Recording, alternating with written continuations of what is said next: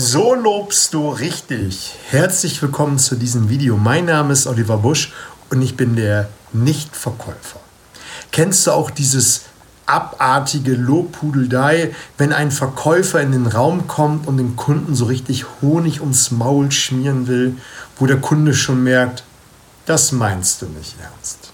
Wenn du das kennst und wenn, du dich, wenn dich das interessiert, wie du richtig lobst, dann ist genau dieses Video richtig für dich. Ich kenne viele solche Vertriebler, die kommen in den Büro des Kunden hinein und reden, wie toll dieses Büro ist. Und man merkt schon diese riesige Schleimspur, auf dem sich der Kunde schon ausrutschen kann. Und die Kunden finden sowas alles andere als toll.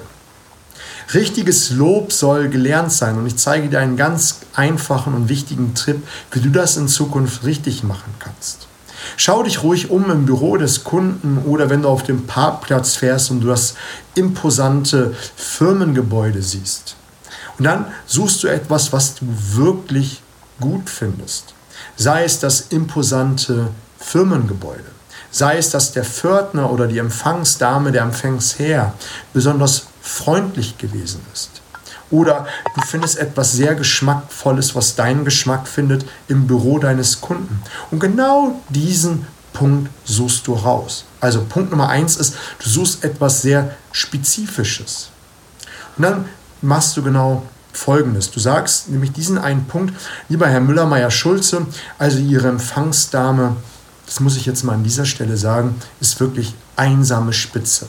Diese Freundlichkeit und diese Wertschätzung ähm, Vertriebsmitarbeitern und auch Kunden gegenüber ist einmalig. Und dann begründest du das und führst es vielleicht noch vorher ein wenig aus, indem du sagst, was genau in diesem Moment besonders freundlich gewesen ist, dass du einen Kaffee angeboten bekommen hast, dass man dir den Wartebereich ähm, gezeigt hat.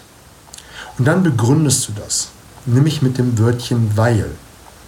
Top-Verkäufer, Top-Überzeuger benutzen das Wörtchen weil siebenmal häufiger als alle anderen. Und dann sagst du, was du besonders toll daran findest.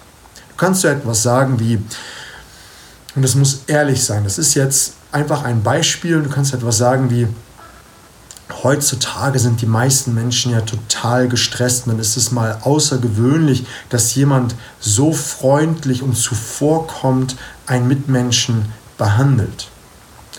Punkt. Mehr musst du nicht sagen.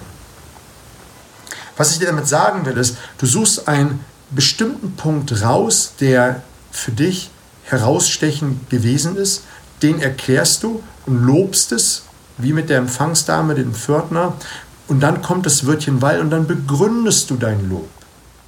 Die meisten machen das nämlich nicht. Die sagen einfach nur toll. Also dieses Bild hier, Herr Müller-Meyer-Schulze, das ist grandios.